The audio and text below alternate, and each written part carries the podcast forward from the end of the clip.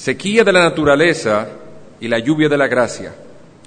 Jeremías 14, del 1 al 4 y el versículo 22. Voy a leer los textos. Palabra de Jehová que vino a Jeremías con motivo de la sequía. Se enlutó Judá y sus puertas se despoblaron. Se sentaron tristes en tierra y subió el clamor de Jerusalén. Los nobles enviaron sus criados al agua. Vinieron a las lagunas y no hallaron agua.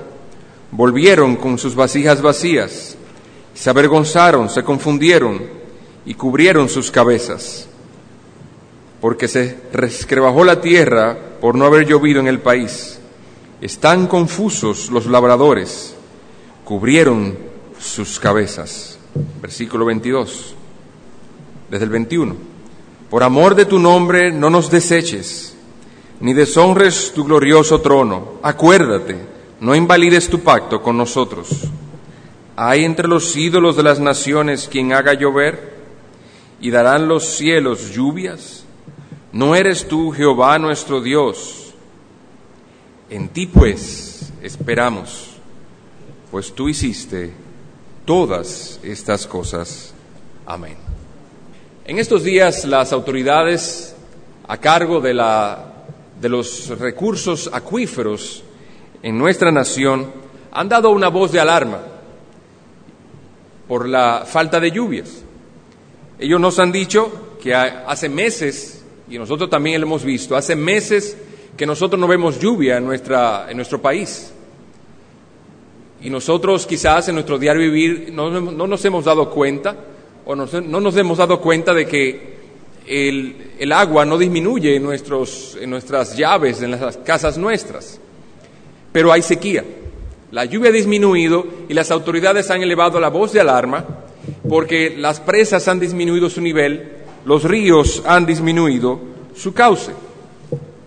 Pero quizá, pero nuestro objetivo en esta mañana no es dar una charla sobre eh, concientización ciudadana sobre el uso racional de ese preciado líquido, a pesar de que esto pudiese estar incluido, sino que nosotros combinemos ambas cosas o podamos eh, ubicarnos en, la, en el texto como si lo estuviésemos viviendo.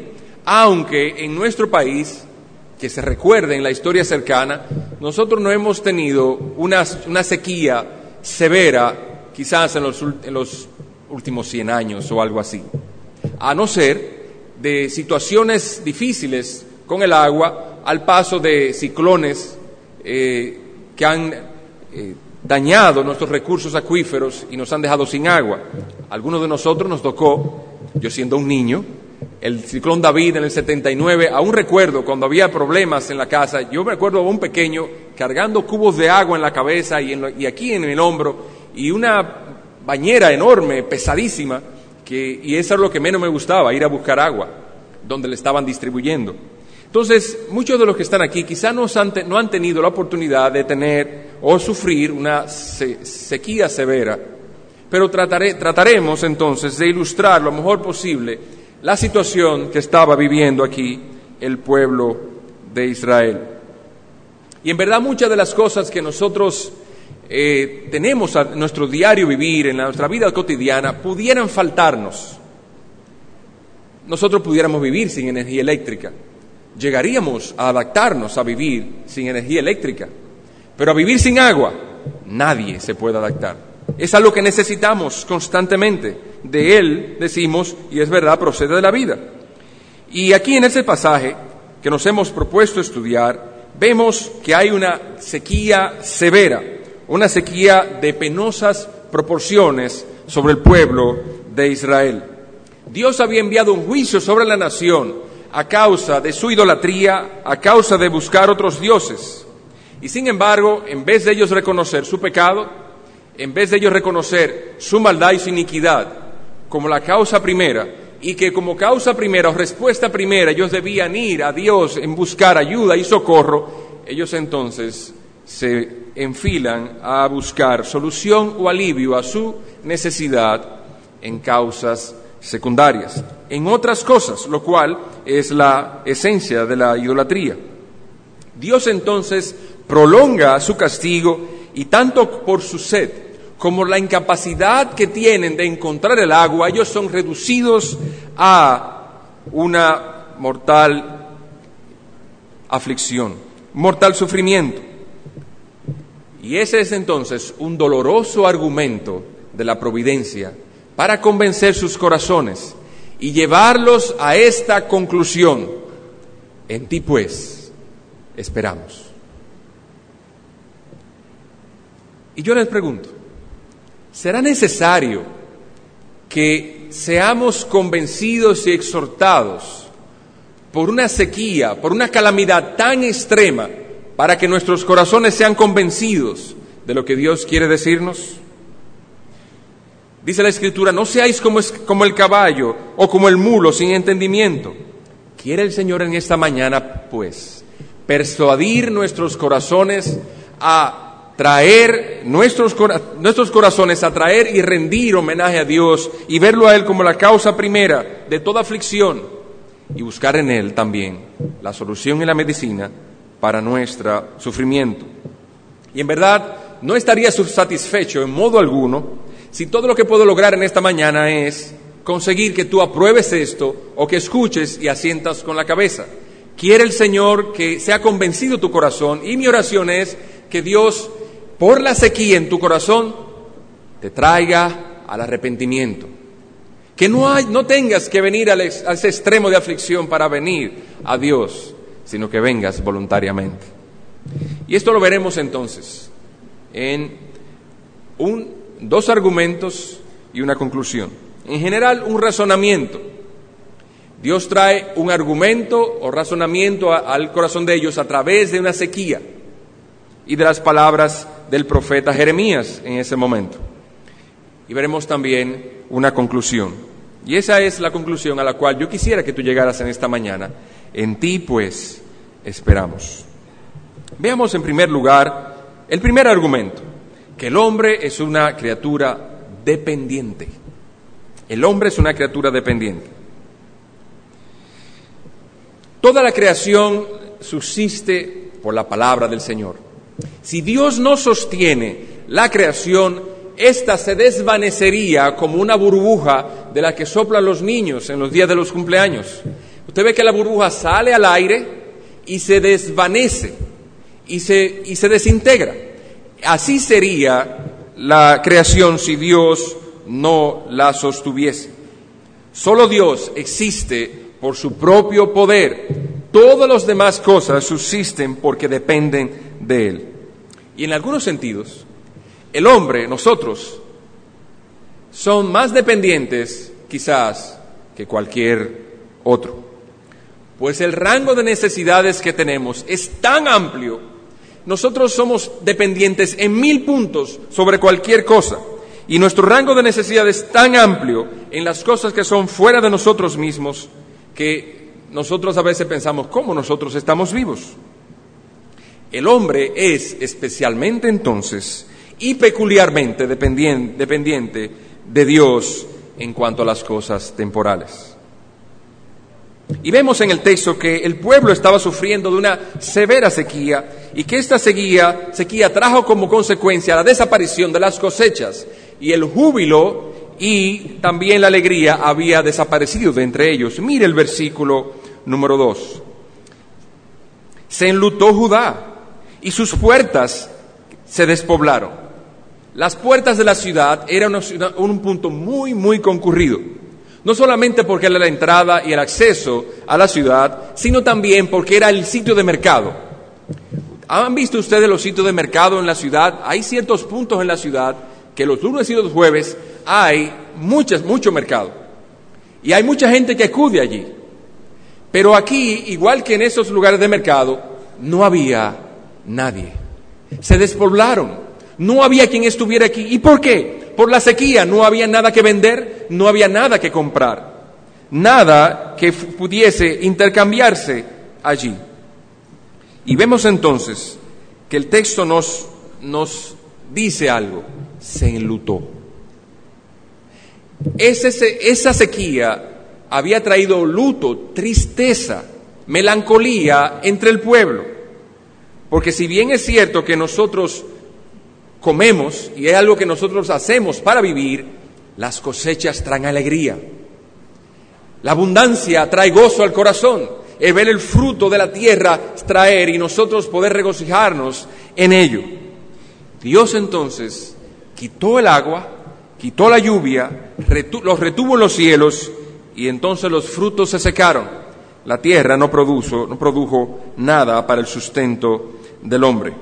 Y por un lado caían miles, se enfermaban, desfallecían Oh, cuán difícil es la vida del hombre sin el agua y cuán delgado es el, es el hilo del cual dependemos. El agua es indispensable para nosotros, sin esa nosotros moriríamos. Y el hombre es especialmente dependiente. Hay animales que son más robustos para, para sostener o, o ser preservados en la sequía. Ellos pueden pasar sed mucho mejor que nosotros. Hay animales que tienen la ropa todo el tiempo encima. Pero nosotros somos dependientes de las plantas y de los animales en muchas cosas. Nosotros al nacer totalmente dependemos de los demás.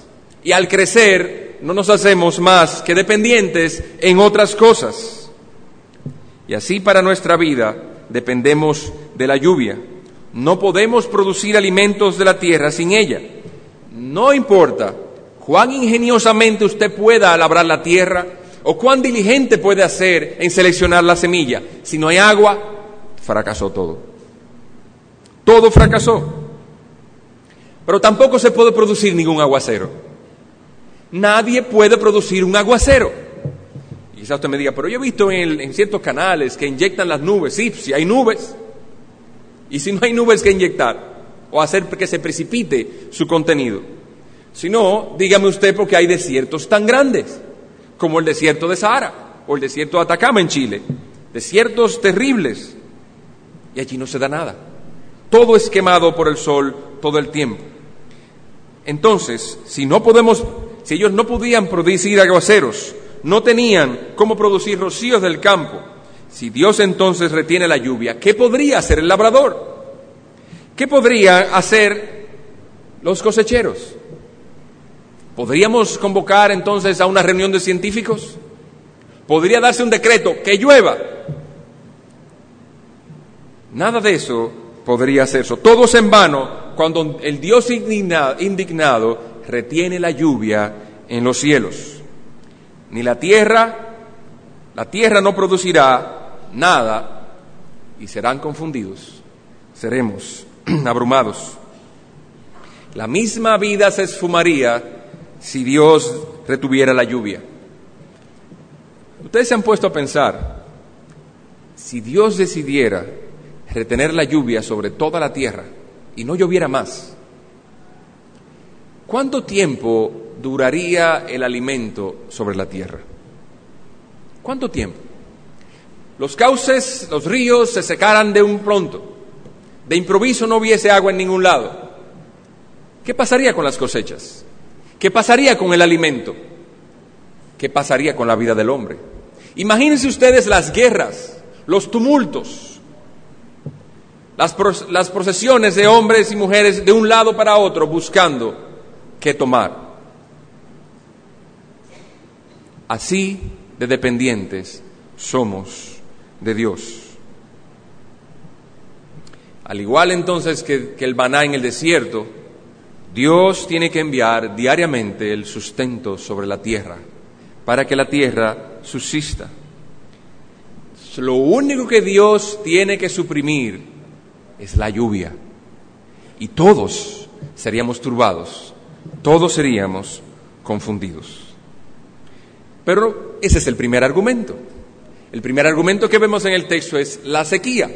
Ahora veamos el segundo argumento que podemos sacar de este texto antes de venir a la conclusión, y es este, que siendo los hombres tan dependientes de Dios, pueden verse reducidos a una calamitosa angustia por el pecado. Si el hombre es tan dependiente de Dios, entonces por el pecado, que es lo que atrae los juicios de Dios, entonces el hombre puede verse en una calamitosa situación. Veamos el versículo número 3. Desde el 2.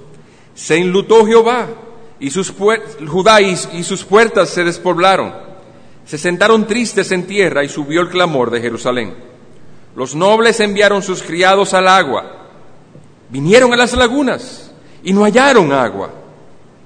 Aquí encontramos entonces al pueblo en angustia. La gente no tenía agua. Los más altos rangos de la sociedad fueron conducidos a experimentar gran sequía. Dice el texto, los nobles, los nobles, la gente de Alcurnia, los líderes experimentaron sequía una diligente, y comenzaron a hacer una diligente búsqueda con el fin de encontrar agua enviaron a revisar los torrentes de agua de arriba y los torrentes de agua de abajo, los depósitos de esa época. El rey Salomón había hecho unos depósitos que se le llamaban los depósitos de arriba y los depósitos de abajo. Dios en su sabiduría había guiado a Salomón a hacer una especie de cisternas gigantes o presas en las cuales guardar el agua. Sin embargo, inspeccionaron una y otra vez y el agua se había consumido. Entonces se vieron reducidos a la muerte sin esperanza. Terrible fue la sequía que envió Dios en ese momento. Y cuando Dios hace, cuando Dios hace que los hombres sientan sequía espiritual, primeramente el orgullo humano es abatido. Fíjense cómo dice el texto. Los nobles enviaron sus criados al agua. Generalmente, la nobleza no se ocupa de estas cosas. Ellos ni piensan en eso, ellos están acostumbrados a ir a las comodidades que han comprado para satisfacer sus necesidades. Las necesidades son una doceava parte de la escala de, sus, de lo cual ellos se preocupan. Pero aquí vemos que de una doceava situación o escalón saltó al primero, lo, de lo cual ellos, de lo primero que ellos estaban ocupados o preocupados fue de enviar sus criados por agua. Y otras traducciones dice que sus hijos también estaban entre ellos.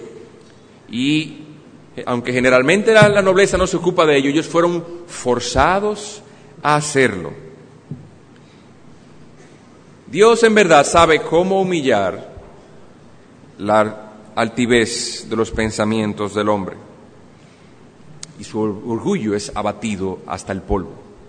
Los nobles quizás pensaron que había algunas reservas acuíferas que ellos debían probar. Ustedes criados vayan, los otros no saben de eso. Vayan a averiguar dónde hay cisternas. Vayan, indaguen. Quizás pensaban que había unas cisternas escondidas, otros lugares donde podían buscar. Pero cuando Dios decide humillar no hay quien detenga su mano. Aún el más soberbio es reducido a un manso niñito. Cuando el Señor pone su mano sobre, un hombre, hace que su belleza se marchite. Hermanas, vanidad de vanidades, todo es vanidad. Por eso dice el rey Salomón, engañosa es la gracia y vana es la hermosura, pero la que teme a Dios, esa será alabada. No te preocupes tanto por lo que has de vestir. No te preocupes tanto ni traigas tanta ansiedad por tu figura. No traiga tanta ansiedad por las muestras del tiempo sobre tu cara. No es que no te pongas arcillo, no es que te pongas, pero que no sea ansiedad en tu corazón o que puedas llegar a pecar por eso. Cuando Dios ha de marchitar esa tu hermosura. Y si tú dependes de eso para agradar a tu marido, si dependes de eso para agradar, para que seas agradable a los, ojos de los demás, te auguro tristeza y frustración en poco tiempo. Porque Dios hará marchitar la belleza de toda criatura de aquí a poco. Toda la gloria del hombre rueda por el polvo y es llevada al lodo. Y en el día de nuestra angustia, nuestros más nobles pensamientos se convierten en, humildes rastreadores del agua de la vida. Pero también observamos que no solamente fueron humillados y reducidos a estar sedientos, sino que también estas personas acudieron al lugar equivocado a solucionar su problema. Acudieron a las causas secundarias. Versículo 3. Los nobles, versículo 1 lo voy a leer, palabra de Jehová que vino a Jeremías con motivo de la sequía. Se enlutó Jehová y sus puertas se despoblaron, se sentaron tristes en tierra y subió el clamor de Jerusalén. Los nobles enviaron sus criados al agua, vinieron a las lagunas y no hallaron agua. ¿Quién es que hace llover? Dios. ¿Quién es que retiene la lluvia? Dios. ¿Por qué entonces no fueron a Dios a buscar y a pedir y rogar por lluvia? Ellos fueron a las lagunas, fueron a los estanques, fueron a los medios secundarios, a los pozos, los depósitos en la tierra. Los depósitos en estas tierras eran enormes cavernas, cavernas, ya sea natural o excavadas, en la roca o cisternas en donde ellos podían almacenar agua. Y así los nobles pensaron que había alguna cisterna que no había sido destapada o alguna roca que no había sido descubierta, pero todo allí estaba seco. Así muchos, cuando son afligidos, acuden a 50 cosas diferentes antes de ir a Dios. Lo último en lo que piensa es ir a Dios. Por ejemplo, buscan reformar su conducta. La aflicción y, el sufrimiento hace traer sobre la persona un sentido de que tiene una deuda con Dios. La conciencia se le levanta y dice, los juicios de Dios pueden estar sobre ti. Y entonces muchas veces las personas acuden no a Dios directamente, no al amor de Dios en la medida que es mostrado en Jesucristo, sino según la imaginación de su mente, acuden a lo que ellos piensan que es. Y entonces comienzan quizás por reformar su conducta.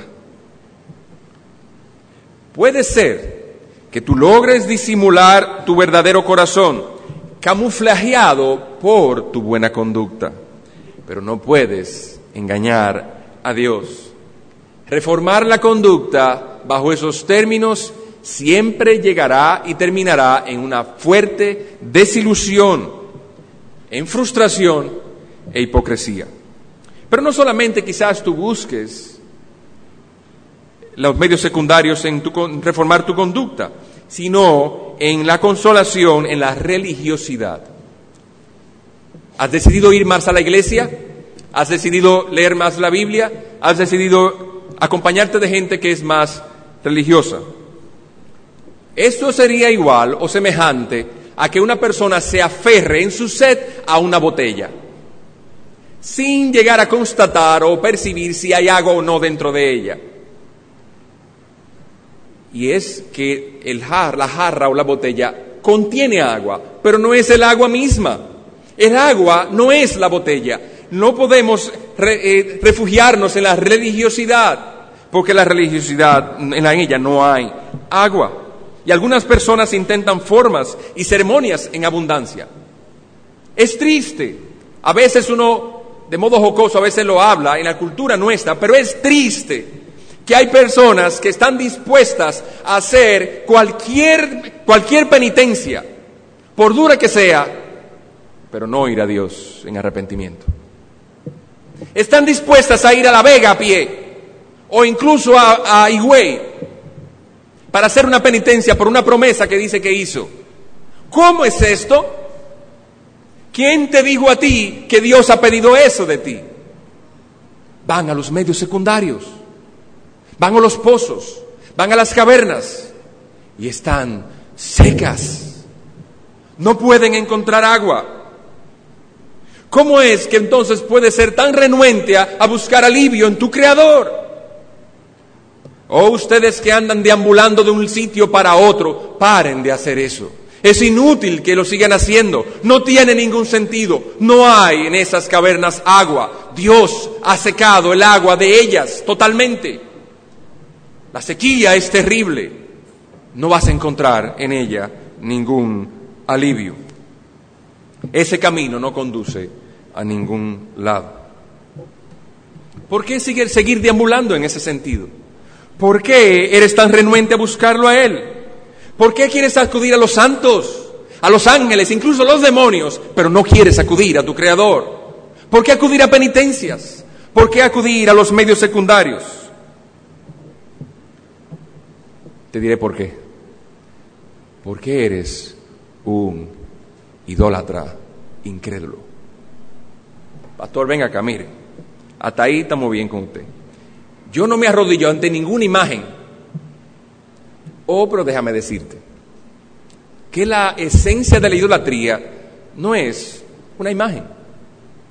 La esencia de la, idolatría es que nosotros depositemos, busquemos nuestra confianza y nuestra paz en algo diferente al Creador. Dígase cualquier criatura. Hay formas más sutiles de ser idólatra. Y eso es descansar en cualquier cosa que no sea Dios. Y versículo 13, eso no, precisamente nos dice, las personas más prominentes, las personas que siempre van delante poniendo el ejemplo de los demás, los nobles, dice que en vez de ir a Dios como ejemplo, ellos buscaron su alivio en las cosas secundarias y fueron a las lagunas, fueron donde quiera que había que ir con tal de buscar alivio. Pon atención a esto. Si tu alivio, tu paz y tu confianza puede estar en tu hijo o tus hijos, puede estar en tu marido o en tu mujer, si está en el dinero, si está en las relaciones, si está en un amor que quieres encontrar para llenar el vacío de tu corazón, estás yendo hacia la idolatría. Eres un idólatra. Porque estás buscando llenar el vacío de tu corazón con las cosas creadas en vez de ir al Creador. Vuélvete pues a Dios, que es el único que puede ayudarnos, y el camino a Dios es a través de su Hijo Jesucristo. No hay otro camino. No todos los caminos conducen a Dios. Hay muchos que dicen, no, pero yo voy a seguir mi propio método porque todos los caminos conducen a Dios hay muchas religiones, yo pienso que todas buscan lo mismo, buscan a Dios. Dice aquí que ellos buscaban, ellos eran idólatras. ¿Por qué? ¿Por qué estaba Dios indignado con ellos? Porque habían buscado su sustento, su alivio, su felicidad, su deleite en las cosas creadas. Y Dios estaba en juicio con ellos por esto, porque el único camino es Cristo. Cristo ha dicho, yo soy el camino, la verdad y la vida. Nadie viene al Padre sino por mí. Entonces no hay modo en que tú puedas encontrar a Dios a través de la religiosidad, a través de reformar tu conducta, a través de las penitencias. Son, eso es fruto de tu imaginación. Eres idólatra de ti mismo, sino a través de Jesús. Pero si también seguimos leyendo, vamos a ver que no solamente ellos acudieron a, medios secundarios para aliviar su aflicción, sino también que se vieron decepcionados. Versículo 3. Los nobles enviaron sus criados al agua, vinieron a las lagunas y no hallaron agua. Volvieron con sus vasijas vacías. Una vez habían, encontrado agua en la roca y en las cisternas, allá fueron y no encontraron nada. Buscaron aún en la oscuridad, trataron de ver, si esforzar su mente de sus ojos, a ver si podían encontrar, aunque fuese algo, un vaso para llevar a su Señor y poder contentarlo. Estaban vacías, se habían consumido. Decepcionados entonces volvieron con sus vasijas vacías. Qué triste espectáculo podía haber sido aquello. Las mujeres quizás con sus cántaros en la cabeza, sus niños de mano, caminando en el sol abrasador, su piel todo empolvada y ennegrecida por el sol, y pasaban por las puertas de la ciudad, y los demás decían, encontraron agua. Y ellos decían, no, nuestros cántaros están vacíos, vacíos, no encontramos agua. Y él se enlutó la ciudad y en vez de júbilo estaba todo lleno de tristeza. Una tras otra pasaban suspirando porque no tenían con qué calmar su sed. Oh amigo, oh hermano, cuán triste es que tengamos que retornar a nuestras casas vacíos. Venir a la, a la predicación de la palabra y que nuestros corazones no reciban ni una gota de lluvia que alivie nuestras almas sedientas. O igualmente ir a las escrituras y cerrar la Biblia dice, no la entiendo, no puedo tener agua allí, el agua de vida está allí. Me lo han dicho. La cisterna donde puedo cavar agua, Dios la ha dado allí, pero no la veo, no la encuentro, no puedo sacarla, no tengo modo de buscarla. Oh, qué triste es que tú, amigo que estás aquí, veas las escrituras, que es el agua de vida que está delante de tus ojos y no puedas tomarla, no puedas recibirla. Qué triste que tus oídos pudiesen estar cerrados en esta mañana, ya sea porque el, predicador ha, ha elevado mucho la voz, o porque quizás has tropezado con algo que él ha dicho. Si es así, déjame decirte, que ese es el problema de la idolatría. Tienes muchos tus ojos en lo que ven. Tus ojos están demasiado atentos a lo que ven. Son obstaculizados, prejuiciados, detenidos, obstaculizados por lo que ves. Y no te vas a la esencia de las cosas porque tus ojos no pueden, no pueden ver más allá, porque están muertos a lo espiritual. Oh, qué triste sería que tú salgas de este, este esta mañana aquí, y salgas sin haber tomado, aunque sea un poco de agua espiritual. Ahora, en adición a esta decepción, se siguió una gran confusión mental. Sigan leyendo conmigo, por favor y se volvieron con sus vasijas vacías, se avergonzaron, se confundieron. Y de mano, dice, llegó la desesperación. Cubrieron sus cabezas. Es usanza de las tierras del Oriente y la cultura judía que cuando una persona estaba en extrema, extrema agonía, en mucha confusión mental, la aflicción le había puesto en un punto tal que no sabía qué hacer, cubrían sus cabezas. Y por ejemplo, el rey David, cuando cruzaba, huyendo de su hijo Absalón, cruzó el torrente de Cedrón. Dice que cubrió su cabeza, su corazón estaba abrumado, turbado, confundido, cubrió su cabeza. Oh, pero así también aquí hay muchos que han cubierto su cabeza. Después de haber tratado y probado todos los medios posibles que tuvieron a su alcance, se han desilusionado de todas y parecen listas para morirse. Han ido al médico, han ido al psiquiatra, han ido al psicólogo, han ido a todas las personas que le han dicho y aún han hecho más y en ninguno de los medios que han tenido a su alcance han tenido un alivio a su situación. No han podido tener una gota de agua en su corazón sediento. Se han desilusionado están sumidas en desesperación y ya no hacen ningún esfuerzo. Dicen, Dios me desechó, ya no vale la pena seguir esperando en Dios.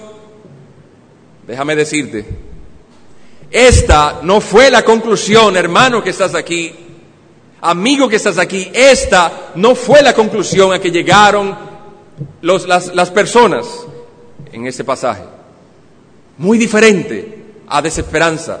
Finalmente llegaron a esto. No que me voy a quitar la vida, no que ya no hay esperanza y me desechó Dios. A esto llegaron. En ti, pues, esperamos. Esa es la conclusión a la cual Dios quiere que tú llegues. En ti, pues, esperamos. Es entonces junto a la puerta de la desesperación de uno mismo que los hombres pudiesen llegar a tener esperanza de Dios. En efecto, si Dios lo bendice, así será. Oh, quiere el Señor que algunos de los que están aquí sean abatidos hasta el polvo y muerdan el polvo con sus lenguas y el polvo se le pegue a, su lengua y su paladar y sean llenados de desesperación. Que se pegue el paladar de su alma, su lengua por la sed y sea forzada a terminar con su inútil autojusticia, clamando por Jesús por misericordia. Pastor, pero venga acá, ¿y qué, qué deseos son esos? Vamos al Salmo 32, por favor. Acompáñame, por favor, al Salmo 32. Salmo 32, 3 al 5. Salmo 32, 3, dice así la Escritura. Mientras callé, se envejecieron mis huesos en mi gemir todo el día. Porque de día y de noche se agravó sobre mí tu mano. Noten ustedes que hay una situación. Se envejecieron mis huesos. ¿Qué uno le pasa cuando lo siente, que los huesos se le envejecen? Siente que uno puede caminar, dolor en todos lados, pero es un sentido escritural que lo dice. Y cuando uno le duele mucho, rato en los huesos y como que no hay solución para eso, uno cae como un abatimiento en uno. Caramba, no hay desesperanza, me estoy volviendo viejo. Dice, pero ese sentir fue a causa de mi gemir todo el día. O eso causó en mí un gemir todo el día. Porque de día y de noche viene la causa, se agravó sobre mí tu mano. Se volvió mi verdor en sequedades de verano. Y entonces, ¿dónde está la enseñanza, pastor? Porque usted me desea eso. Oh, versículo 5. Mi, mi pecado te declaré y no encubrí mi iniquidad. Dije, confesaré mis transgresiones a Jehová y tú perdonaste la maldad de mi pecado. ¿Cómo o en qué manera o cuándo yo recibí esta gloriosa y lógica conclusión escritural? Cuando mi verdor se convirtió en sequedades de verano. ¿Figura de qué es el verdor? ¿De alegría? Cuando usted va por el, por el campo, camino a Santo Domingo o camino a la, a la línea noroeste, ustedes ven allí los campos verdes de arroz. cuando ustedes ven esos árboles frondosos y llenos de frutas, ustedes dicen, parece que ha llovido. Y todo es, es verde, lleno de colores. Pero cuánta tristeza trae cuando veamos todo seco, como un páramo. Es triste. No trae ánimo a nuestro corazón. Pero cuando entonces se vuelve nuestro corazón seco, cuando la mano de Dios se vuelve contra nosotros.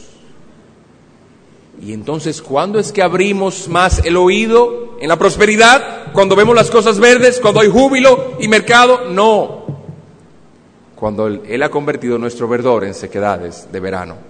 ¿Cuál es la solución? Mi pecado te declaré. El pecado está tan profundo en el corazón que no sale sino con el fuego abrasador de la sequía espiritual. Oh, que pudieras llegar a esta santa, segura, escritural y lógica conclusión que dice nuestro pasaje. En ti, pues, esperamos. Hemos considerado hasta aquí entonces el argumento, que el hombre es un ser dependiente y que además está sujeto a gran calamidad por su pecado. Veamos ahora la conclusión. El único recurso seguro del hombre es su Dios. Dios es nuestro refugio. Amigo, el único lugar donde tú estás seguro es en Dios. Según se revela a sí mismo en el Señor Jesucristo. El único lugar al que debes acudir, al que debes ir, es a Dios según se revela en el Señor Jesucristo. Apresúrate a Él, guárdate bajo las sombras de tus alas, pues primero no hay ayuda aparte de Él. Vean conmigo el versículo 22 en Jeremías. Otra vez, Jeremías 14, versículo 22. No hay ayuda fuera de Él, dice versículo 22. ¿Hay entre los ídolos de las naciones quien haga llover? Quienes eran los dioses que mencionan aquí, de los cuales se está quejando ahora el pueblo, en un momento dado eran dioses que hacían prosperar, pero en el momento de la necesidad pudiste ver entonces que esas cosas en las cuales tú confiabas no sirven para nada. son vanidad. No pueden ayudar, no sirven para nada.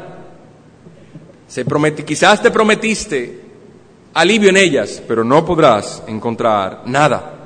No podrás encontrar agua en ella, porque hacer llover es una prerrogativa divina. Aún así, muchos pretenden, pretenden en estos días ser hacedores de lluvia. Ellos piensan que pueden traer alivio a la turbación y aflicción con el disfrute de las criaturas.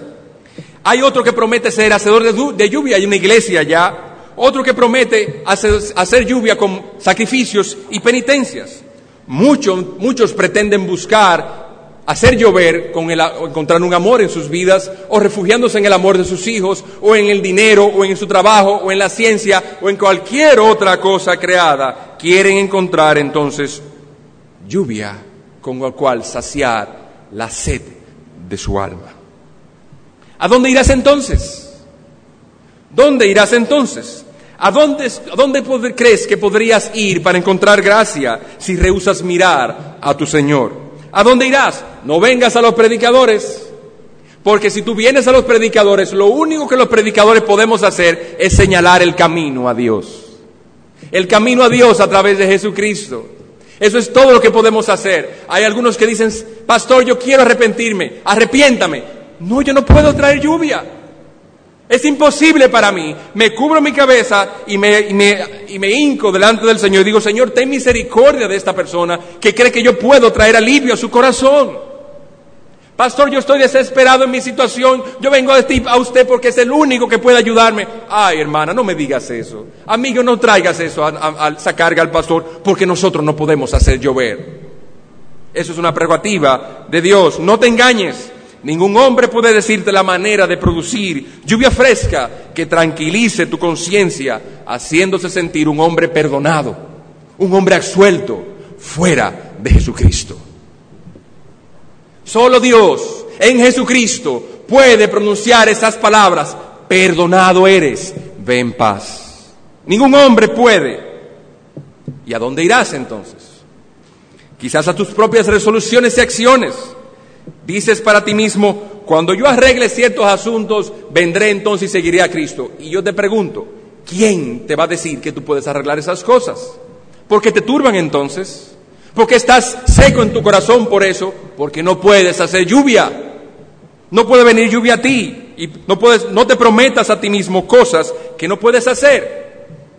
¿Piensas que por volverte más devoto, por venir más a la iglesia vas a lograr que haga llover en tu corazón? No. El único que puede hacer llover es Dios, como se revela en el Señor Jesucristo. Lluvias de gracia en Cristo. ¿Qué son entonces esas promesas que te haces a ti mismo? No son verdad, son falsedad. No confíes en ellas. Versículo 22. Otra vez volvamos a, Jeremías. 22 Dice, hay entre los ídolos de las naciones quien haga llover y darán los cielos lluvia. Oh alma ansiosa, atribulada y, turbada, si te olvidas del Señor, no hay ninguna ayuda para ti. La predicación que hemos tenido, estamos teniendo hoy, los cantos, las alabanzas que has escuchado hoy que quizá trajeron gozo a tu corazón, eso no puede traer alivio permanente a tu corazón. Solamente se ha sido salpicado del agua que Dios está derramando sobre otro, pero no hay ayuda para ti. Fuera de Jesucristo. Tú estás amigo, tú estás perdido, perdido, perdido. A menos que vayas y te refugies en el único que hay agua de vida. Nada es demasiado difícil para el Señor. Y tú, si no vas a Cristo, todas las cosas que hemos mencionado en la cual tú puedes refugiarte, probarán no, no solo ser otra cosa que cosas que te darán aún más sed. Imagínense que ustedes tienen una gran sed, no han tomado agua en todo el día. Y yo me acerco a ustedes y les doy un melao de caña o una botella con miel. Es dulce, agradable, es hasta medicinal, le atribuyen tremendas propiedades. Pero necesitas tú eso en ese momento. ¿Qué va a pasar cuando tú tomes la miel? Tu sentido de necesidad y sequía y hervor dentro de ti va a ser acentuado.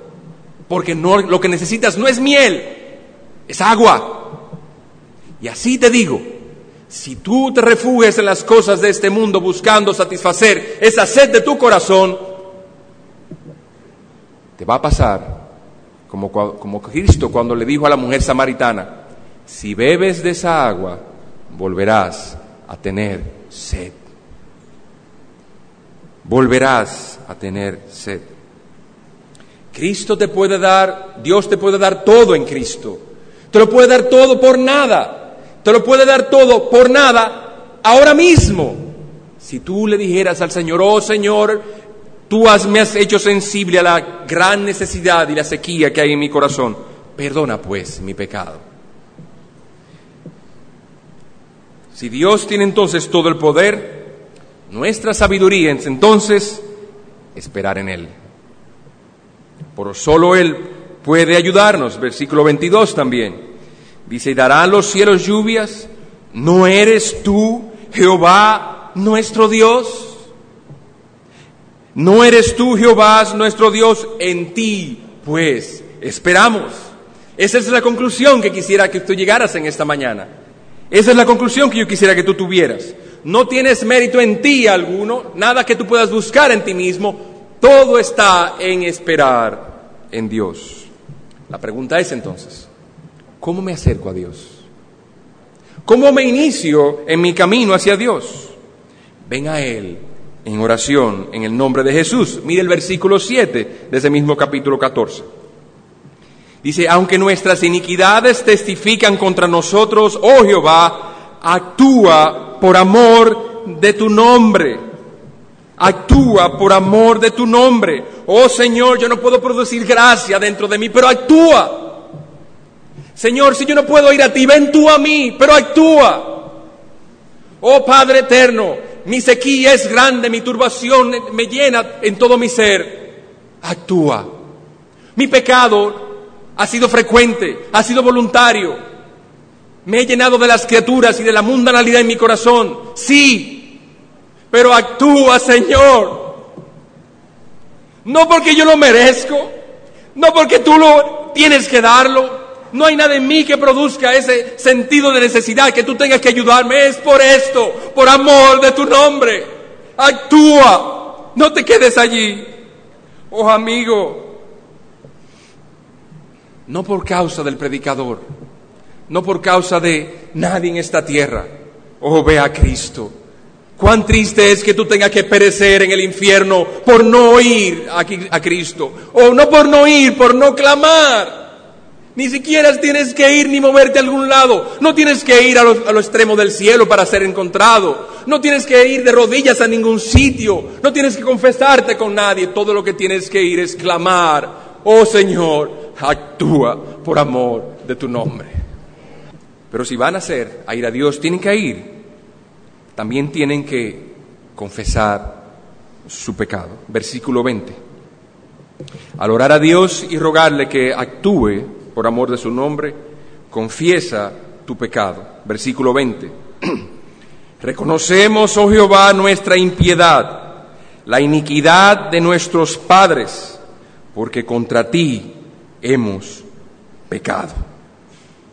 Confiesa todo, tu pecado actual, tu pecado pasado, revélale el presente. No pienses en disminuir, no pienses en ocultar, en dejar nada agachas para no decírselo a Dios. Eso equivale a arruinarte a ti mismo. Confiésalo. eso es encontrar misericordia. Ponte entre los culpables. Ubícate entre los culpables. Donde la misericordia te puede hallar en tiempo conveniente.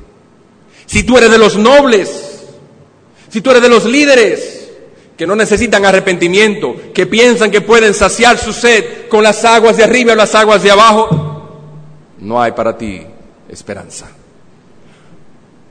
confiesa, reconocemos, oh Jehová, nuestra impiedad. No te hemos tomado nunca en cuenta. No es que tú hayas, no es que tú hayas robado o hayas matado. La impiedad significa no pío, una persona que no toma en cuenta a Dios. Y también dice nuestra iniquidad. Porque si tú no tomas en cuenta a Dios, a Dios para nada, la iniquidad viene. ¿Y qué es la iniquidad? Que tú haces el pecado o agravas tu pecado de manera voluntaria. No es que tú metiste un pie, oh, ya pequé, no es que tú agravas tu pecado, eso también nosotros lo hacemos, pero dice que tras la impiedad viene la iniquidad y eso nosotros hemos hecho. No podemos decirle al Señor, Señor, mira, yo no me di cuenta que dije una mentira, yo no me di cuenta que murmuré o no me di cuenta del daño que podía ocasionar esto. Eso es iniquidad. No disminuyas, confiésalo todo al Señor. Dile, ven, oh Señor, yo reconozco mi pecado. Oh amigo, has gastado todos tus bienes, has desperdiciado tu riqueza viviendo perdidamente. Pero ahora y ahora no puedes lograr placer ni puedes llegar a tener nada que satisfaga tu alma fuera de Cristo. Vanidad de vanidades, todo es vanidad, dijo el predicador. Aléjense de las vanidades y busquen más las verdades de las escrituras. No busques, amigo mío, saciar la, o acercarte a Dios con tus lágrimas. Busca más la misericordia de Dios que exponer tus lágrimas. Considera el abismo ante el cual te encuentras. Considera el abismo un paso más y morirás en el infierno irremisiblemente. Oh, vuelve al grandioso Dios de quien te has alejado. Dice la Escritura, venid luego y estemos a cuenta. Si vuestros pecados fueren como la grana, como la nieve serán emblanquecidos. Si fueran rojos como el carmesí, vendrán a ser como blanca lana. Pero si vienes a Dios, orándole a Él y confesando sus pecados, asegúrate de hacerlo a través de un mediador, el Señor Jesucristo. Estas personas quien estaban hablando en este momento, tenían un mediador. Ese era Jeremías. Pero Jeremías, con sus ojos llorosos a causa de la calamidad del pueblo, no era más que un tipo, una figura de aquel que era el varón de dolores, experimentado el quebranto, el Señor Jesucristo, quien había de expiar todos nuestros pecados y quien había de ser el mediador del pueblo, de allá el mediador de Jeremías y el mediador nuestro, por su misericordia porque Él ha presentado un sacrificio aceptable delante de Dios. Confía en su sangre en vez de confiar, en tus lágrimas y serás salvo. Deja que su muerte limpie tu vida. Pon tu caso en las manos del grandioso mediador, pues si crees, si crees en Él, Él será tu fiador y Él defenderá tu caso delante del tribunal de Dios y será, será victorioso. Será victorioso será, Él el abogado en todo nuestro proceso penal. Y aunque estuvieras cargado con suficientes pecados como para hundir el mundo, todo pecado será en Cristo perdonado. Todo pecado será en Cristo perdonado. Él nunca te va a decir, apártate, tú me fuiste infiel este mes, tú me prometiste que ibas a hacer tal y cual cosa. Oh, no antes, por cuanto fue tentado en todo, pero sin pecado, Él es también hombre para compadecerse de nuestras debilidades. Ven, Él te invita a que vengas. Si vuestros pecados fueren como el carnesí, ven, yo los pondré como branca lana. Mientras Él habla de esta manera, yo espero que algunos de ustedes, oh Dios, conceda que encuentre en las palabras del Evangelio, en las palabras que hemos leído hoy, consuelo para su alma cargada por el pecado, que encuentre alivio a su sequía espiritual, al ardor que hay dentro de su corazón, encuentre en él alivio eficaz y encuentre en el Señor Jesucristo perdón de pecados. Que Dios pues bendiga su palabra.